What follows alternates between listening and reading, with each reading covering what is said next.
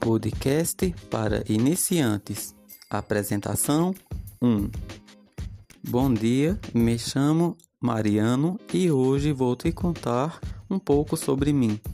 Sou alto, tenho 1,80m, calço 42 e estou solteiro. Tenho dois sobrinhos, um se chama Mário e o outro Cauã. A minha mãe se chama Célia e o meu pai, Paulo. Atualmente tenho 25 anos. Trabalho com meu pai em uma fazenda e o dinheiro que ganho lá me possibilita pagar a faculdade. Estou cursando matemática e já estou no oitavo período, ou seja, no próximo ano começarei a dar aulas de matemática. Eu sempre fui apaixonado pelos números.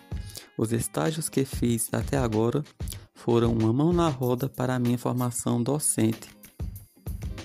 Pessoal, a expressão mão na roda, ela é de uso regional, ela é de uso informal e é regional também, beleza? A gente usa em algumas regiões aqui do Brasil e significa ajuda, auxílio, é quando algo chega em bom momento, beleza? Quanto ao termo formação docente, é o mesmo que formação de professor.